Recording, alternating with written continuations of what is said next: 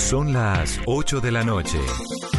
Aquí comienza Mesa Blue con Vanessa de la Torre. Muy buenas noches, bienvenidos a Mesa Blue. Es un día de noticias inquietantes y preocupantes. Colombia rosa los 6.000 casos de COVID-19, 5.949 casos confirmados. Hoy 352 casos nuevos. Hoy 16 personas fallecidas. En total van 269 personas fallecidas en el país. De esas 16 del día de hoy, hay dos casos que preocupan mucho.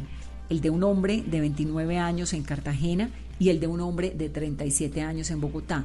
Digo que específicamente estos dos casos preocupan mucho porque no tienen pasado médico que sea complicado, comorbilidades no tienen un historial de hipotiroidismo, ni de diabetes, ni de tabaquismo, ni de cáncer, ni de asma, ni de otros pasados en celofatías, hipoxias, otros pasados que registran sí los demás pacientes, los demás, eh, las demás víctimas de los 16 en total que registra hoy el Instituto Nacional de Salud. Entonces es un día por ese lado, pues muy inquietante, muy preocupante porque hacia dónde vamos pero por otro lado, hay un montón de gente en las calles, en las principales ciudades, las autoridades tratando y hablando de volver a la vida normal y como telón de fondo ese gran interrogante si Colombia está preparada o no para volver a la vida cotidiana, cuando además hay tanta gente que necesita el trabajo que estamos viendo.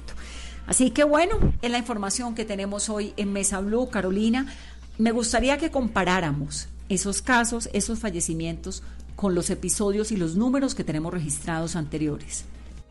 Vanessa, ¿y cómo ha sido entonces el comportamiento en cuanto a cifras y casos de los últimos días? Hoy tenemos 352 y fallecidos 16. Ayer iniciamos semana con 218 nuevos casos y 9 personas fallecidas. El fin de semana, el domingo, 237 casos y personas fallecidas 11. El sábado, 261 casos y 8 personas fallecidas. Vanessa, y hoy es muy importante destacar este dato. Es la primera vez que Bogotá tiene un número de casos inferior a otros departamentos o ciudades. El departamento del Meta hoy reportó 107 casos, mientras Bogotá 65, Amazonas 37. Sin embargo, Bogotá sigue siendo la ciudad con más casos en el país, con 2.408 casos, seguido del Valle del Cauca con 881 y Antioquia 463 casos. Sin embargo, Vanessa, es importante destacar y es la cifra que nos da esperanza y nos alienta un poquito y es el de las personas recuperadas en el país. En total, a hoy son 1.268 personas que se han recuperado del COVID-19. 4.186 pruebas se hicieron en las últimas 24 horas, que es un promedio bastante más alto de lo que se ha venido haciendo en los días previos, a excepción de anteayer que se hicieron seis mil y pico de pruebas. Pero digamos que Colombia llegó a bajar a 1.200, subió a mil y pico, estuvo en tres mil. La cifra de hoy es bastante alentadora. Sin duda, Vanessa, que uno siente alivio al saber que se está aumentando en la cantidad de pruebas procesadas al día, cuando, por ejemplo, hoy fueron 393 pruebas más que ayer. Ayer la cifra era de 3.793, hoy, como lo dijimos, 4.186 y el domingo fue el día más feliz porque fue la cifra de mayor número de pruebas procesadas en el país, 6.053 pruebas. Esperemos a mañana a ver cuál será la cifra que entregue el Ministerio de Salud en su reporte diario. Vamos a hacer una pausa en Mesa Blue y al volver vamos a hablar de música. En medio de estas noticias que nos dejan con el corazón apachugado, nos encontramos otros eventos que nos llenan de esperanza, de optimismo, de ganas. Bueno, tenemos Colombia Cuida a Colombia este viernes, una mega producción donde se unen por primera vez todos los canales, todos los medios de comunicación, un evento sin precedentes con un telón de fondo maravilloso, que es decir, Gracias país, necesitamos esa fortaleza de Colombia y las maneras de sumarse y de ayudar participantes del tamaño de Shakira, de J Balvin, de Carlos Vives, de, bueno, los más grandes. Así que Sofía Vergara va a estar allí.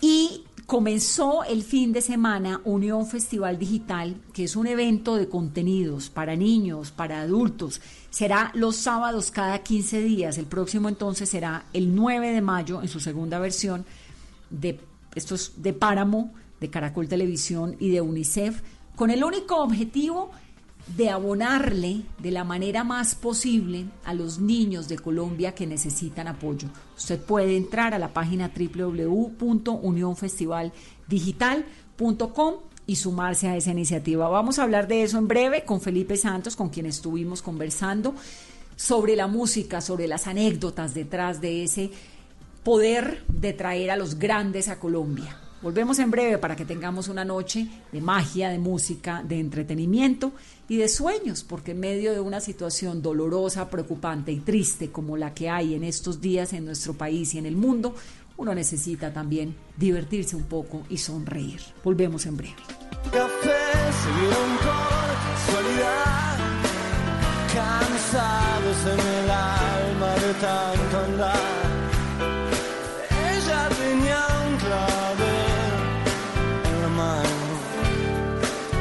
Se acercó, le preguntó si andaba bien. Llegaba a la ventana en puntas de piel y la llevó a caminar por corrientes. Me da un gusto infinito sumarme a este proyecto de UNICEF con Páramo y con Caracol Televisión. Y Felipe Santos es un hombre que ha estado en los últimos 40 años conociendo cómo funciona el mundo del entretenimiento, el mundo de la cultura también aquí en Colombia. Y bueno, están pasando un montón de cosas de las que vamos a hablar aquí. Pasaron otras también, un montón de anécdotas que queremos recordar. Mi Felipe querido, qué gusto tenerte. Hola Vanessa, ¿cómo estás? Eh, un saludo a Páramo, a Caracol Televisión y UNICEF. Eh, agradeciendo esta invitación, espero que esta charla sea llena de anécdotas, llena de historia. Entonces, eh, comencemos, Vanessa, ¿te parece? Sí, quisiera saber un poco tu opinión sobre, sobre la manera como ahorita nos estamos comenzando a dividir, a, a- a reunir y a divertir a través de esto, del mundo digital.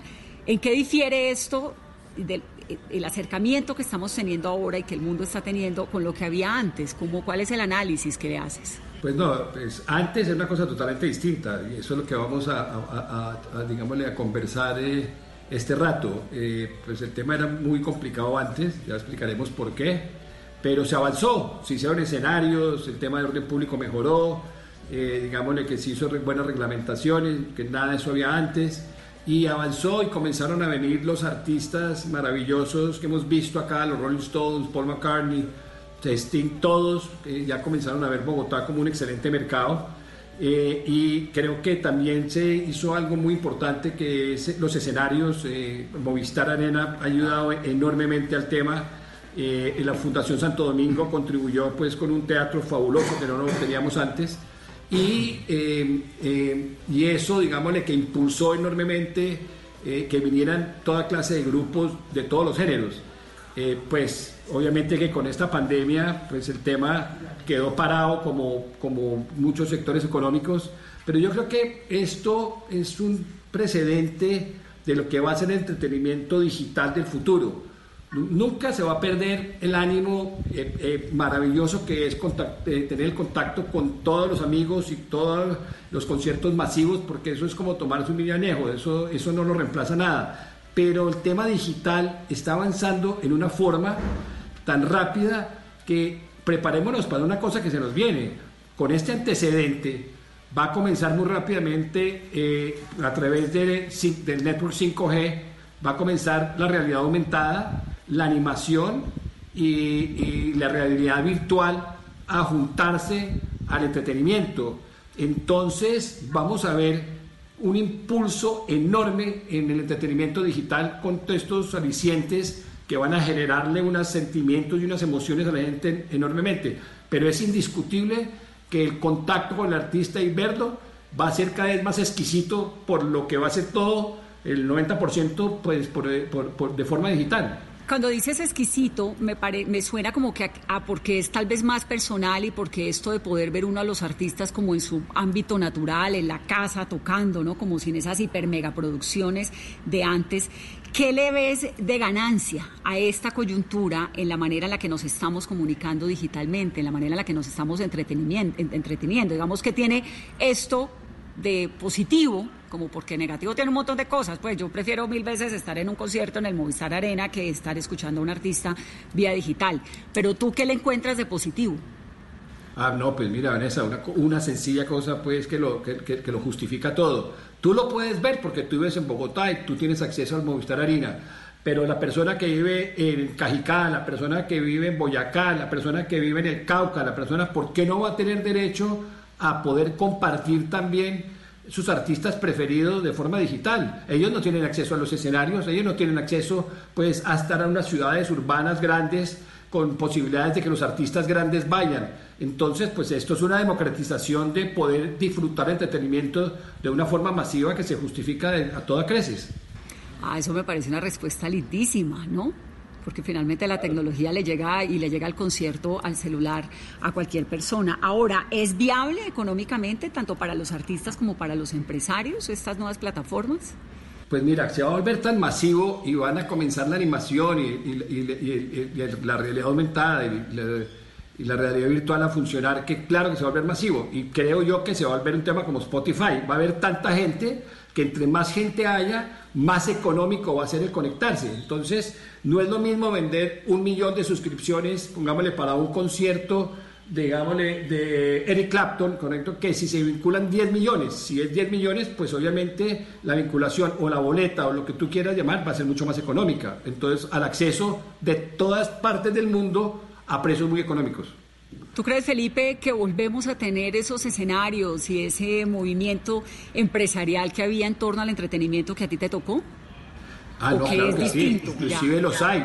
Paramos un perfecto ejemplo eh, eh, yo te diría que, que hay muchos ahora, eh, pues, digámosle, trayendo artistas.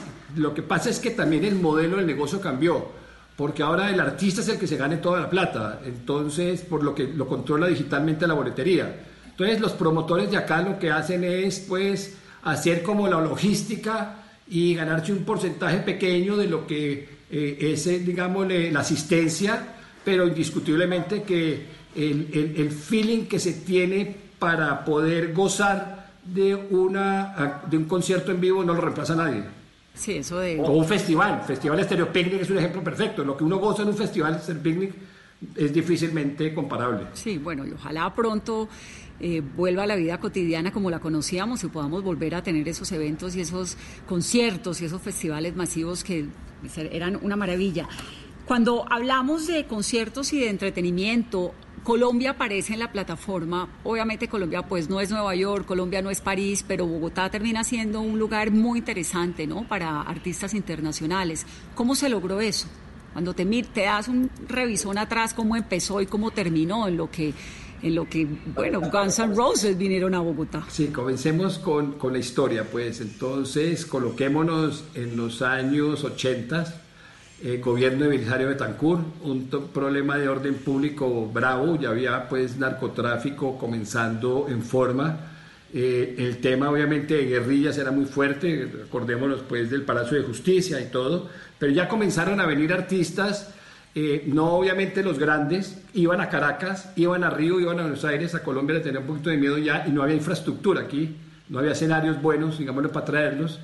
Eh, entonces comenzábamos a traer pues artistas más pequeños, pero que tenían muy buena audiencia. Eh, traíamos, por ejemplo, eh, había, y comienzo con el primer anécdota, estaba Daniel Santos, el famoso jefe que le decían, o el intrépido Anacobero, que tenía un historial enorme. Entonces lo trajimos, lo llevamos al centro de convenciones. En ese entonces Julio Sánchez Cristo era mi socio y la presentación se llenó completo, se vendieron las botellas una semana antes y eh, sale Daniel Santos y comienza a cantar sus canciones más famosas, Los Gardenias, de los presos. Se sienta, pide una botella de whisky y comienza a conversar. Y pasan 10 minutos, pasan 15 minutos, se sirve otro whisky, pasan 20 minutos y yo veo que Julio y otros socios que teníamos comienzan a correr por todos los corredores y la gente inquietarse. Llevaba 35 minutos 40 minutos y cuando pensamos que se levantaba a cantar, se levantó, fue a pedir otra botella de whisky. y a ¿Cómo así? ¿Nunca dos gardenias? Sí, no, no, a seguir contando su historia. Se puso, fue a hablar de toda su vida y no cantaba, y conversaba, y conversaba, y conversaba. Y entonces en un momento dado la gente se comenzó a desesperar. Entonces tocó quitarle el whisky, ¿no Héctor? Entonces el señor, el señor protestó por su whisky y se canció tres canciones más y se fue. O sea, charló una hora y cantó cinco canciones. Bueno, te podrás, te podrás imaginar eh, dónde nos íbamos a meter nosotros. O sea, nos tocó salirnos un poquito antes del susto. Pero ese ¿Y cómo salieron de ese rollo? No, ese tema, ese tema pasó muchas veces con los comportamientos de los artistas y es una lotería. Es que el factor de entretenimiento tiene, tiene el tema meteorológico, el tema del artista, el tema del escenario, el tema de, orden público, el tema de salud, ahora que estamos viendo.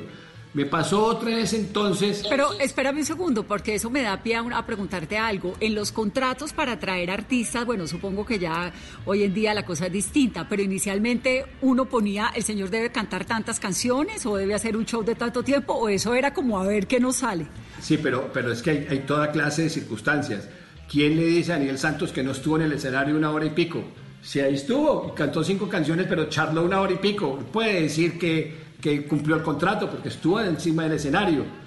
Era temas muy complejos. Te voy a dar otro ejemplo, buenísimo. Estábamos en el Teatro Jorge en Gaitán y trajimos a Gudonov. En esa época, los, digámosle, los bailarines de ballet ruso estaban de moda, Nureyev, Gudonov, y el Teatro Jorge se había llenado a reventar, porque difícilmente venían ellos acá. Entonces, yo me fui, invité a mi mamá, estaba sentado con mi mamá, estaba todo orgulloso del tema, se había vendido toda la boletería también. Comenzó el, el, el, show, ¿correcto? Y pues yo había, traía toda clase de bailarines. Y entonces llevaba como 20, 25 minutos el tema y de pronto, ¡prum! salió Budonov. Lo más increíble del mundo es que salió Budonov de un lado del escenario, dio tres brincos y se metió al otro lado del escenario. Todos creímos que era parte del show y no volvió a salir. no volvió a salir. Entonces, y salieron otra vez los bailarines. Algunos lo vimos dar tres brincos de un lado al otro.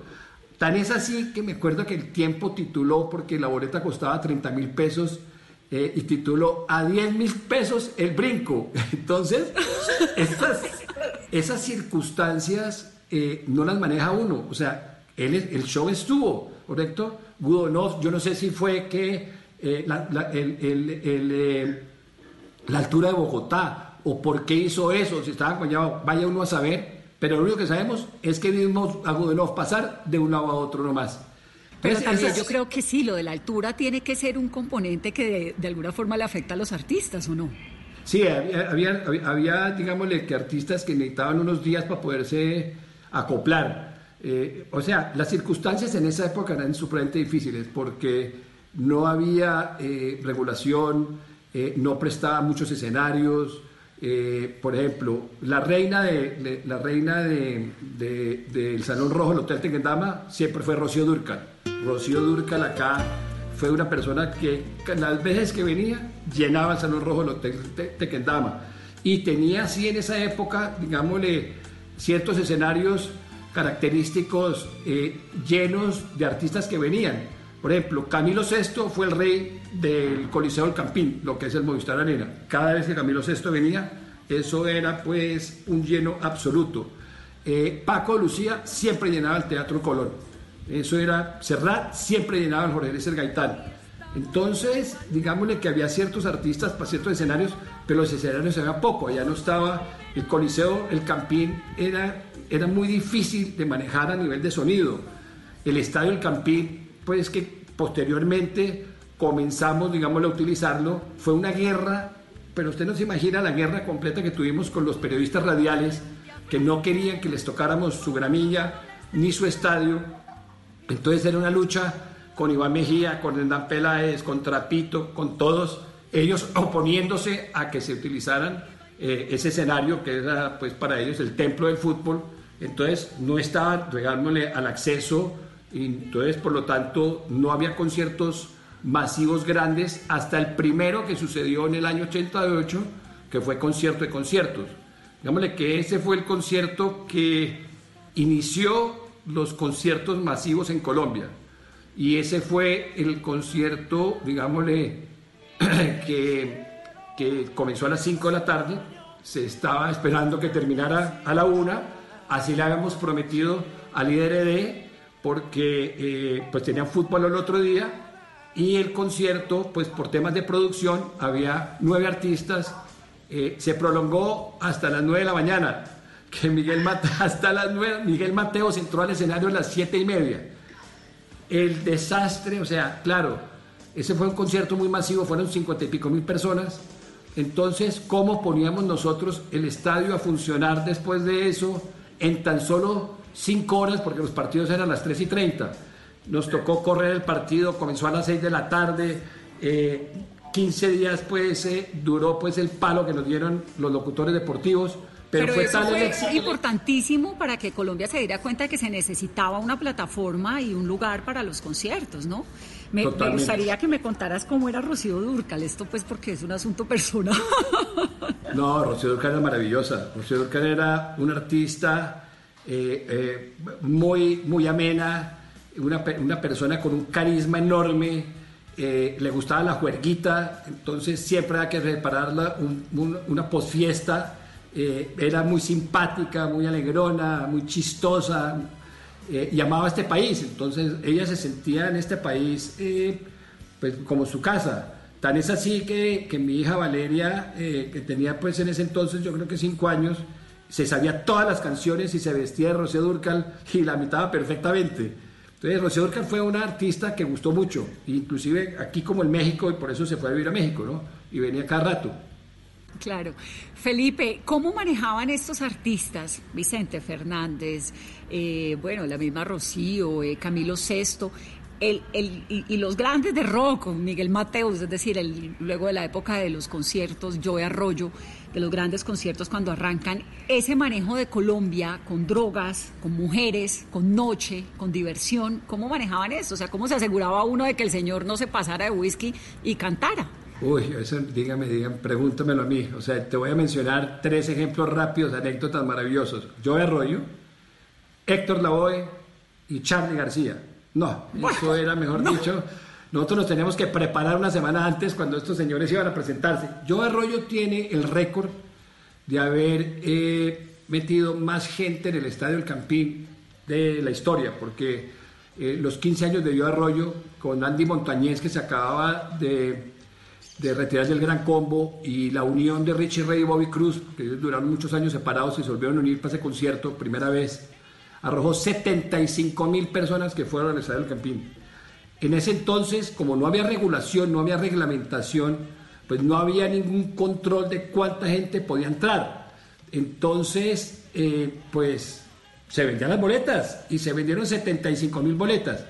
Pero con el antecedente que yo arroyo, eh, casi no llega de Barranquilla porque pues, estaba enrumbado y eh, había 75 mil personas y nos llegó a las 8 de la noche de esa noche eh, y nosotros pues casi nos pegamos un tiro porque lo lograron meter en, un último vuelo de Barranquilla a Bogotá, pero pensamos, imagínense, imagínense que no se presente yo Arroyo con 75 mil personas en el estadio, ¿qué hubiera pasado? Con Héctor Lavoe el cuento fue muy divertido eh, los salseros vinieron todos a Colombia. Eh, vino la Fania, una vez vino... Vino Celia, ¿no? Tantas veces a la Feria de Cali, además. Sí, además vino un grupo que se llamó La Combinación Perfecta, que era toda la Fania, con, incluyéndole, estaba Tito Puentes, estaba Celia Cruz, estaba Willy Colón, estaba Rubén Blades, y estaba un dúo que en ese momento acababa de salir absolutamente sensacional, que era Marc Anthony y la India. Uy, claro, convivir lo nuestro. Sí, eso, eso, eh, convivir lo nuestro.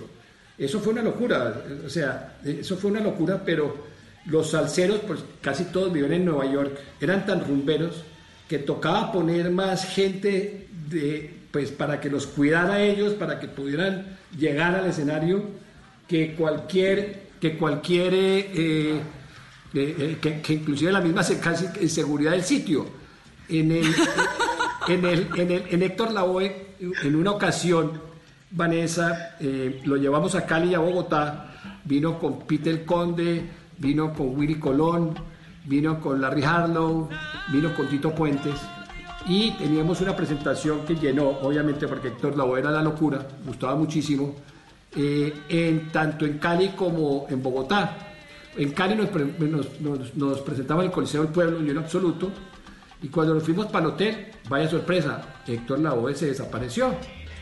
Y miércoles, al otro día teníamos eh, la presentación en el Coliseo del Campín, eh, y en el Coliseo del Campín estaba también completamente lleno, todas las boletas vendidas, y no llegó al otro día, 6 de la mañana, salieron todos los artistas para Bogotá, 11 de la mañana, Héctor Lavoe no ha aparecido, entramos en pánico, porque pues obviamente Héctor Lavoe era la, era la, La estrella. era la estrella de momento. Entonces, eh, la, única, la única solución que se nos ocurrió afortunadamente es que lo buscáramos a través de las emisoras de radio, que había muchísimas emisoras de radio en, en Cali. Entonces comenzamos a buscarlo y todas las emisoras de radio buscando a Héctor Lavoe. Pues una persona, eh, lo estaba buscando en el Inter, una persona lo vio pasar de pato en una moto por la sexta, ¿correcto? No. Entonces así lo localizamos, ¿correcto? Y lo, y lo logramos, eh, pues se quedaron las personas, lo vamos a embarcar, estaba hecho trizas, obviamente, eh, a las 9 de la noche en un vuelo para Bogotá, pero yo no sé qué es lo que le sucede a esos artistas, pero llegan al escenario y se transforman. Entonces, eh, como él se presentaba de últimas, alcanzamos a llegar del Coliseo, del aeropuerto al Coliseo El Campín, y él tenía su salida a las 11 de, de la noche, y a las 11 de la noche salió, y salió como si no hubiera pasado Perfecto. nada. Pero, pues imagínense ese sufrimiento. Pero además uno, ¿Ah? uno, Felipe, pues oye estas anécdotas y se muere de la risa y dice, bueno, ¿qué tal uno buscando a Héctor Lavoe por las emisoras de Cali a ver dónde es que está el señor y el tipo, obviamente bailando salsa en Cali, quién sabe, ¿no? Pero en ese momento tenía que ser una cosa muy estresante. No, pero imagínate. Muy difícil, ¿no? es que cómo le responde uno a un escenario totalmente lleno que el artista no llegue. Es que eso es una, es que le cuento una cosa. Como están sufriendo ahorita, y, me pongo los zapatos de, todos los artistas que iban a venir y todos los empresarios de ahora que están en eso, yo me dediqué ahora pues al tema de los museos, eh, eh, porque el estrés fue demasiado, veintipico de años pues trayendo artistas con toda esta clase de temas. Acuérdate, Vanessa, que el problema de ese entonces, añade el problema de orden público. Entonces el problema Bueno, orden además, público... eh, bombas, amenazas, guerrilla, No, ¿no? eh, eh, mira. ¿Era fácil traerlos o cobraban unos seguros grandísimos? No, ¿O no, ¿Cómo eh, garantizaban eh, eh, ese eh, bienestar? Nosotros tuvimos una, como digamos, una pandemia, o sea, una, un cierre de, de fronteras de los artistas ingleses y americanos por un tiempo, porque obviamente pues el pánico era total. Pero los artistas latinos, correcto, sí se venían porque ellos estaban acostumbrados un poco más al tema y, y ellos sí sabían que, que no se iban a meter con ellos, todo lo contrario. A los mafiosos les encantaban los artistas y trataban de buscarlos a ellos directamente para contratarlos y muchas veces lo contrataron. Julio Iglesias fue el rey de los Rodríguez, por ejemplo.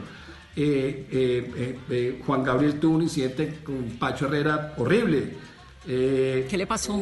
no, pues lo contrató y los cuentos, los, los, los cuentos que nos llegaron a nosotros es que Juan Gabriel de Osado se fue para una fiesta y Pacho Herrera parece que se emborrachó eh, y él estaba acostumbrado a cantar hora y media, hora y 45.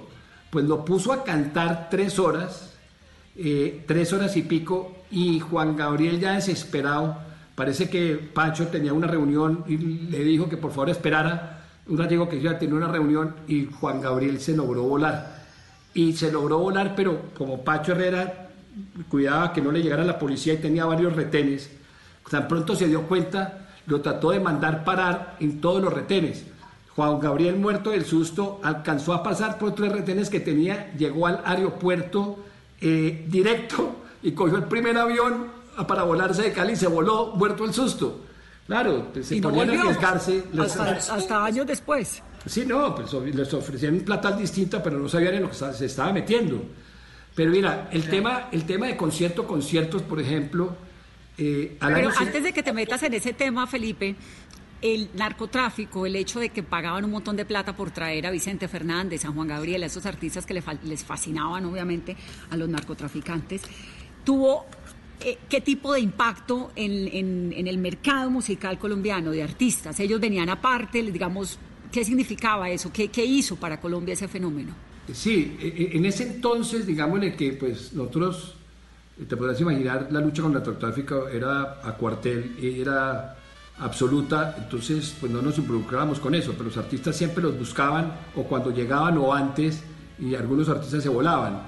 Eh, Vicente Fernández no fue mucho de eso, Vicente Fernández es el rey de todos. Vanessa, Vicente Fernández llenaba los estadios, así lo llevara uno a Tunja, lo llevara uno a Cúcuta, lo llevara uno a Barranquilla, lo llevara uno a donde fuera, Vicente Fernández siempre llenó estadios. Es para mí pues el artista de mayor aceptación y mayor éxito pues que yo haya visto en todos lados. Se hacían giras de 12, 13 ciudades y no de escenarios de coliseos, estadio todos y los llenaba. Entonces él realmente no necesitaba de eso, él, era tan, tan exitoso y tan, tan magnánimo que, que Vicente, eh, eh, eh, tener un contrato de Vicente era una lotería, porque sabía uno que llenaba seguro, pero había otros artistas que, que sí, por ejemplo, pues se arriesgaron y les fue mal. voy a otra anécdota, que es la anécdota de Fito Páez. Fito Páez era pues el necio de los necios, ¿no? Eso era la parte de la entonces, en una gira hicimos una presentación pequeña, eh, eh, que era en el Camino del Carmen y otro en la Plaza de Toros.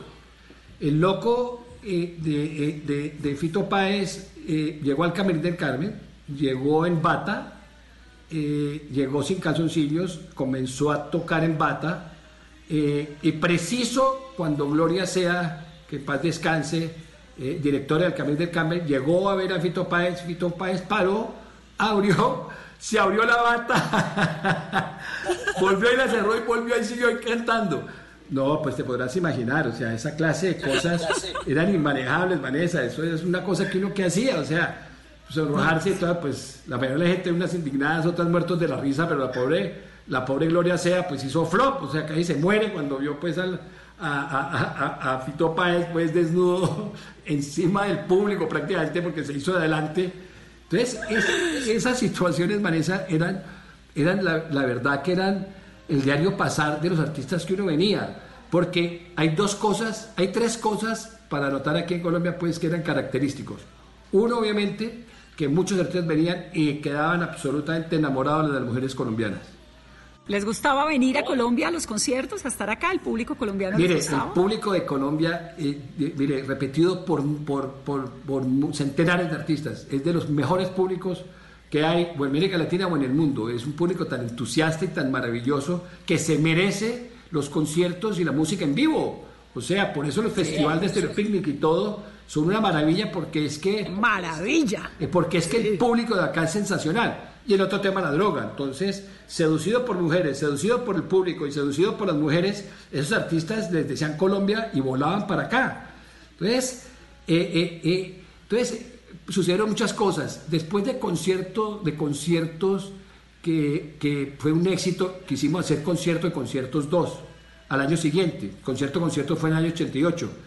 El año 89, el fatídico año 89, del cual se han escrito muchos libros, fue, fue el año de eh, la bomba del DAS, de, la bomba de Colombia, de la bomba de, de la bomba del avión de Avianca y de la muerte de Luis Carlos Galán, del asesinato de Luis Carlos Galán. Concierto de conciertos era un, festival, un concierto masivo el Día del Amor y la Amistad. El Día del Amor y la Amistad casi siempre era a mediados de septiembre. Eh, entonces, pues estaba todo listo para concierto, conciertos 2, estaba todo organizado, meses de preparación y obviamente a comienzos de agosto asesinan a Luis Carlos Galán. Obviamente el país pues fue la tristeza más, más grande que yo haya visto a Colombia en, en, mucho, pues, ¿no? en toda la historia. Yo creo que el baldado de agua fría fue enorme. ¿Cuál concierto de conciertos dos? Tocó cancelarlo.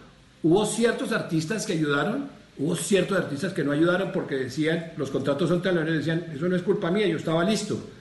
Pero esa clase de cosas sucedían.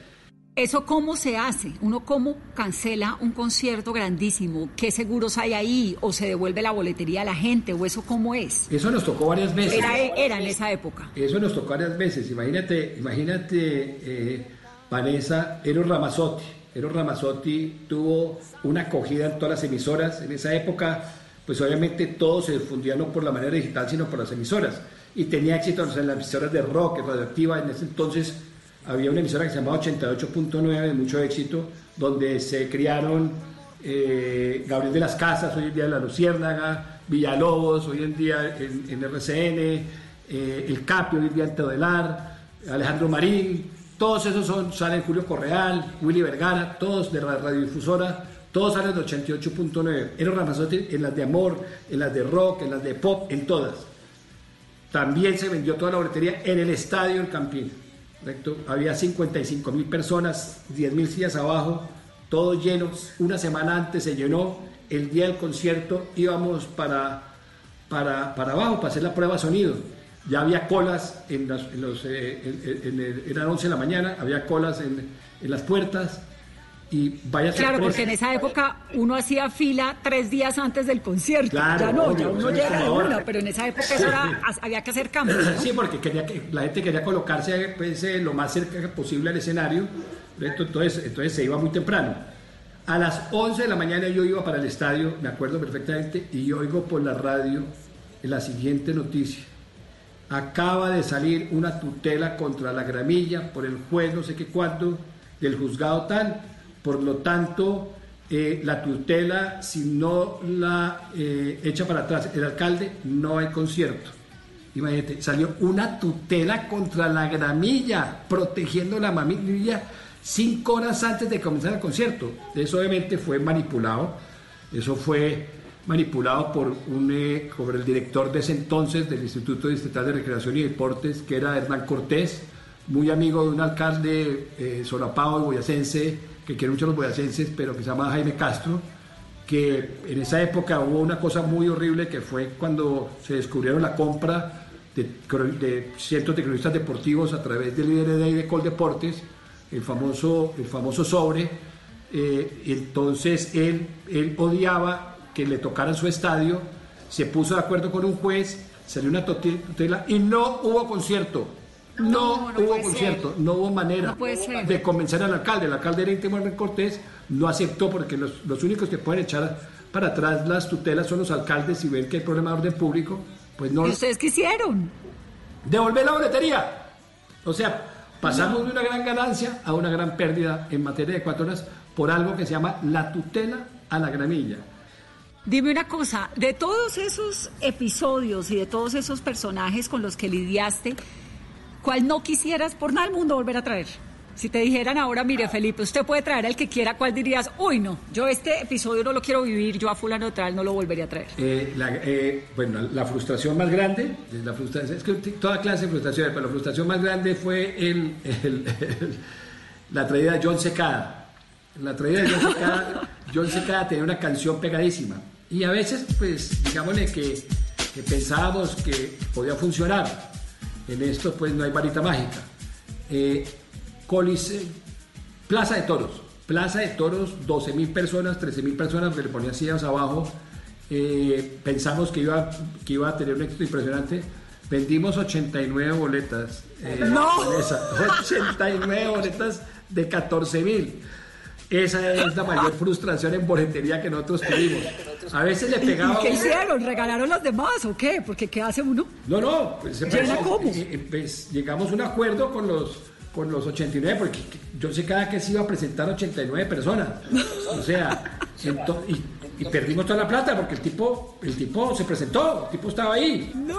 Entonces, eh, fuera, de, fuera de todo el riesgo de orden público, de escenarios, de que se enloquecían, de la época que no había reglamentación, de que salían tutelas, pues había que pegarle a, que le fuera bien a uno, porque pues, había riesgos de que no Entonces, frustración, John Secada, y el que dice es, wow, ese día fue ya el mejor momento de todo de toda esta carrera, o uno, pues, porque eso tenía que haber un montón de mega momentos. Pues mira, el, más divertido de todos, que era el más esperado, fue Guns N' Roses que ya todos conocemos todo lo que pasó con Guns N' Roses.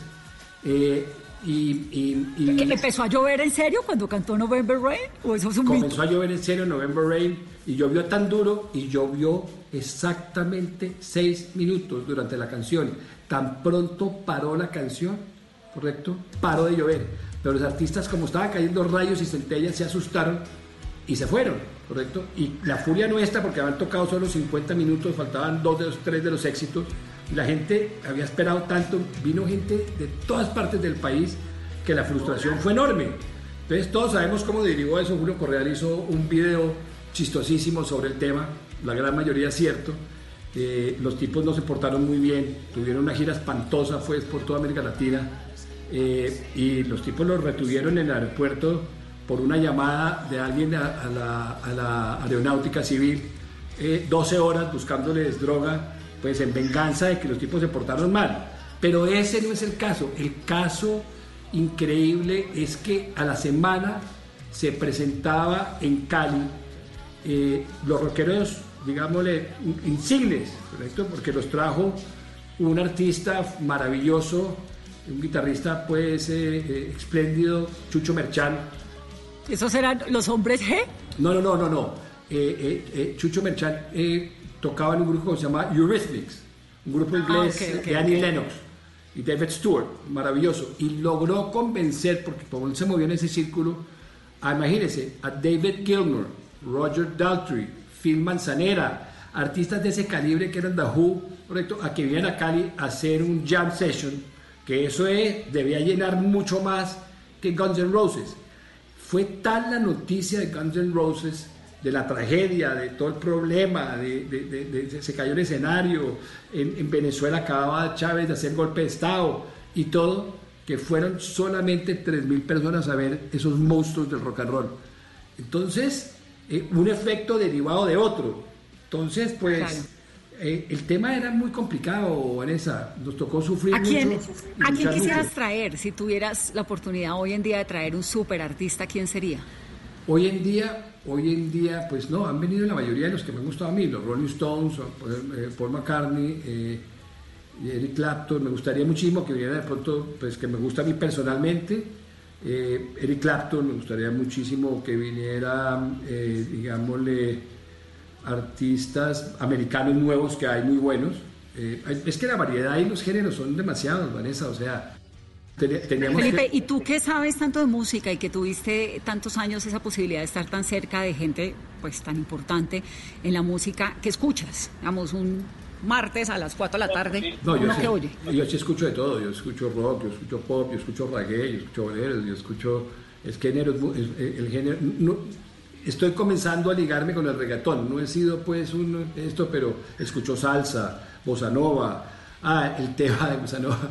Eh, Julio Sánchez Cristo le gustaba mucho el tema de la música.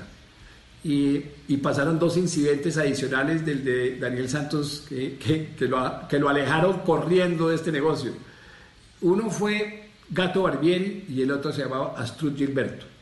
Llegó a Gato Barbieri, se presentó en el Teatro Borelieser, un éxito impresionante, jazz, un saxofono, pero de las mil maravillas.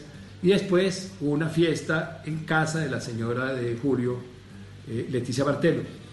Eh, el gato Barbieri, correcto, no sé por qué razón, se me dio enrumbó y se puso contentón y le encantó la mujer de Julio Sánchez. Y entonces le coqueteó toda la noche. Eso era, eso era un viernes antes de salir a las vacaciones de Semana Santa. Entonces, eh, llegó el gato Barbieri y se fue. Nosotros al otro día nos íbamos todos de vacaciones. Eh, vaya sorpresa cuando nos llaman por la tarde, el único que se quedó es el pobre padre de, Julio Sánchez, nuestro gran eh, amigo Julio Sánchez Vanegas, Cacherilas, que le tocó irse para el Hilton corriendo, que lo llamaron porque no encontraban Julio, ya estaba por, un, eh, no sé, está en Cartagena, yo estaba en la finca ya, nos habíamos venido y todo le tocó ir porque el Hilton lo solicitaba urgentemente. La señora cogió al gato Barbieri a patadas, puño, botellazo, le rompió un brazo y acabó con la suite del Hilton. No, la esposa. La señora salió con brazo partido de Colombia. Y la que, el gato. Y la que remató, y la que remató, ya que Julio dijo, no, esto, este, este negocio es insufrible, prefiero escucharlo y promoverlo es cuando trajimos a Strud Gilberto, la chica de Ipanema. Eh, le compramos dos funciones. Caracol era eh, socio, porque Diego Fernando Londoño era parte socio, que era presidente de Caracol Televisión en ese entonces. Caracol Televisión y Caracol Radio eran eh, socios de, de, Guns N' Roses cuando se presentó. Y en muchas ocasiones hacíamos alianzas con Caracol y con, con otras programadoras. Eh, entonces, Astur Gilberto, Unicornio a reventar, pues, los dos días. Estábamos nosotros ya, eran 4 o 5 de la tarde, cuando de pronto, ¿qué escuchamos en la radio y en la televisión? Se cae el avión de Avianca, el que iba de París a Madrid, donde pues obviamente estaba ahí Marta Traba y mucha gente conocida. Eso, eso fue un golpe muy duro y para el público que había ahí, pues era como inconcebible ir allá a, escuchar, pues a meterse en un unicornio, a, a, chupar cuando acaba de caerse el avión de Avianca Azul Gilberto, los dos días llenos, no se pudo presentar. Ahí Julio Sánchez Cristo dijo, este negocio no más. nunca más.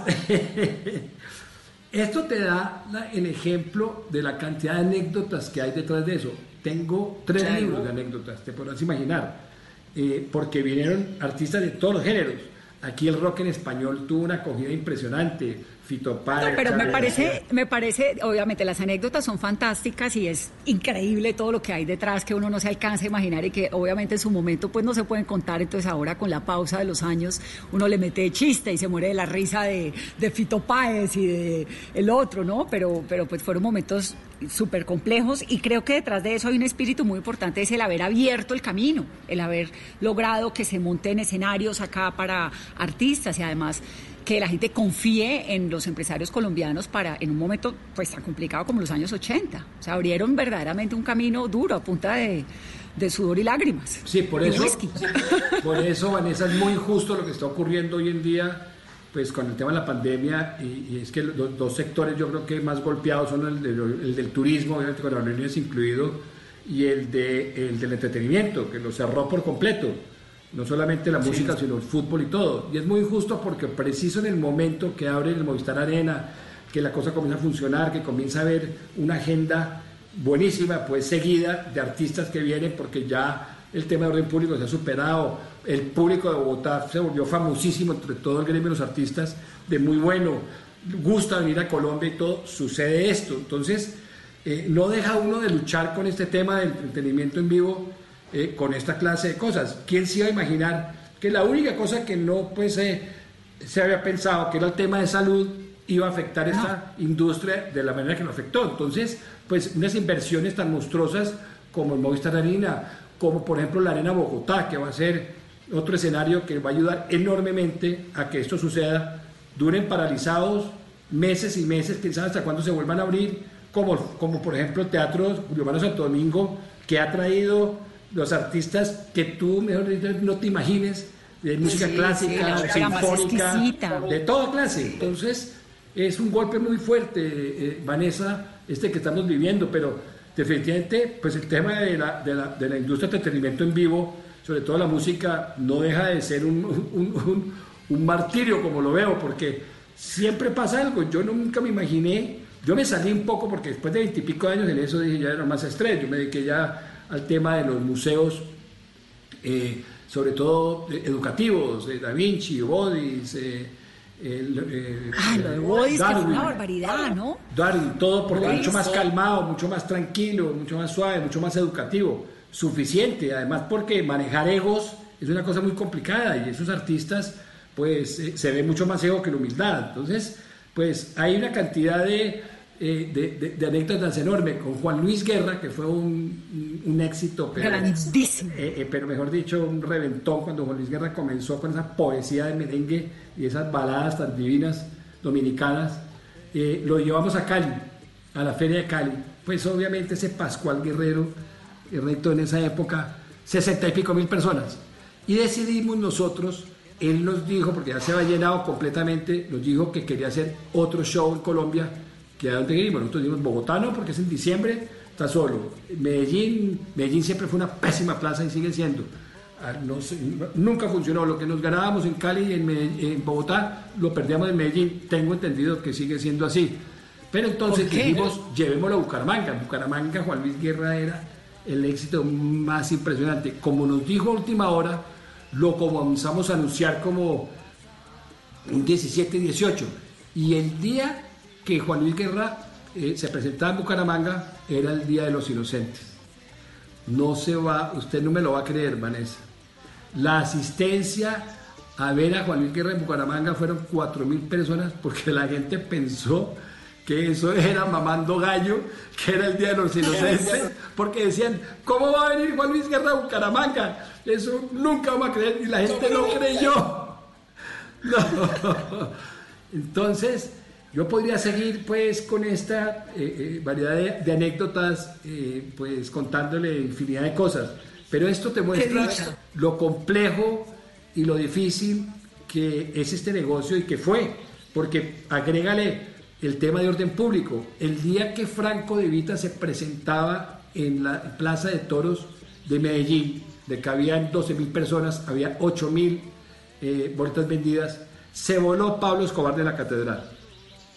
Eh, a las 5 de la tarde, correcto, cuando la gente ya se iba yendo a la Plaza de Toros, la gente se imaginó, lo primero que va a hacer es clavarle una bomba a algún lado en Medellín, se han volado y todo, y fueron mil personas, o por ya se vendieron las boletas, fueron mil personas en Franco, porque obviamente yo nunca he visto esa cosa. Nosotros estábamos en Medellín y Bogotá es, es, Medellín, es como si hubiera ocurrido una pandemia. Se confinó todos y eso era, mejor dicho, claro. cuando salíamos nosotros, cuando salíamos al concierto, no había absolutamente nadie en las calles. Claro, todo el mundo muerto el pánico, se voló pues, no solamente Pablo, sino se voló con todo su séquito. Entonces eso, pues, el pánico que generaba ese señor no tenía nombre pues Franco de No, pero ustedes hicieron, hicieron, Felipe, realmente un trabajo tremendo, abriendo camino, destacando lo más importante, trayendo además a los grandes de verdad, verdad, porque es que trajeron desde Rocío Durcal hasta Guns N' Roses, ¿no? Digamos que eso sí ha sido... Mira, estuve hace poco en un concierto de Rubén Blades y de Yuri Buenaventura, que fue el último concierto que fue organizado por Páramo, además en el Movistar, y era maravilloso, impresionante la organización, la silla numerada, digamos, toda esa infraestructura que hay hoy en día en torno al entretenimiento en Colombia, pues se debe también a gente como tú que le apostó la vida, el insomnio y el cansancio a todo eso, así que creo que seguimos y que esperamos a que la vida vuelva a retomar su rumbo. Mientras tanto, nos seguimos comunicando de esta manera. Qué gusto tenerte, Felipe, qué delicia de conversación. Claro, Vanessa, no, encantado. Pues nos quedamos con, con una décima parte de las anécdotas y los cuentos que sucedieron, pero imagínense, 25 años, todos los géneros, el reggae, la balada, venían los Pablo Milaneses, los Silvio los Rodríguez, los Jimmy Cliffs, bueno, de todas las especies. Entonces, pues me encanta y me encanta que esta sea una iniciativa de Páramo y de Caracol Televisión porque hay que reinventarse y Páramo está siguiendo la jugada y así hay que ser, hay que ponerle pecho al tema y este tema pues eh, eh, eh, lamentablemente nos golpea a todos y especialmente el turismo y el entretenimiento, pero, pero hay que seguir adelante porque con mayor razón cuando se abra todo, pues va a haber esa añoranza de volver a ver a los artistas en vivo. Y me quedo temporalmente con una frase que me dijiste al comienzo de esta conversación y es la democratización de los escenarios a través de estas plataformas digitales, ¿no? Que permiten que la gente pueda, mientras tanto, acceder a conciertos y a estos eventos. Los invito a todos ustedes a que hagan esas donaciones para UNICEF, para poder ayudar a mejorar las condiciones de saneamiento de tantos niños, de tantas familias que lo están necesitando. Son millones de familias y esto se hace a través de la página 1200 diarios, pesos diarios con los cuales se le pueden entregar kits de higiene para dos niños al mes y 100 mil pesos, que es en el cual ustedes pueden entregar un filtro de agua a una familia. La gente necesita agua, la gente necesita comida. Si usted puede adoptar de esta manera a una familia, a un niño con 1.200 pesos diarios o con los 100 mil del filtro, hágalo. Hace toda la diferencia y parte, digamos, de este gran festival, pues es ese, concientizar que no estamos solos, que hay un montón de anécdotas, que hay un mundo muy divertido que nos está esperando y al cual volveremos, pero que por ahora tenemos que tener conciencia, solidaridad y de cualquier manera todos podemos de alguna u otra manera ayudar a tantas personas y a tantos niños que lo están necesitando. Así que dámonos la mano al bolsillo también. Y al corazón, Felipe, un abrazo gigante para ti y para tu Juliana, que es una princesa y me encanta eh, haber tenido esta comunicación contigo aquí vía digital. Espero que pase pronto, podamos ir a un concierto y sobre todo nos vamos a tomar un vino, pues, porque esto hacía palos secos y es muy duro. Gracias, gracias Vanessa. Sí, por favor donemos y gracias a Páramo, Caracol Televisión y UNICEF. Y por favor, es el momento de quedarnos en casa y pensar en los demás. Donemos y ayudemos. Ese es el momento. Un beso y un abrazo. Muchas gracias, Felipe. Y a ustedes, gracias por acompañarnos y por conectarse con nosotros aquí. Chao, chao. Gracias. Tu amor lo guardo dentro de mis ojos como una lagrimita y no los lloro para que no salgan tus besos de mi vista vez y más de cual verde me encabe tu voz. Oh, le pego un parcho a mi alma, hasta mi al pulgar derecho de tu corazón. Y dime cómo estás, mi amor, en tu amor, río frío, como el agua del río.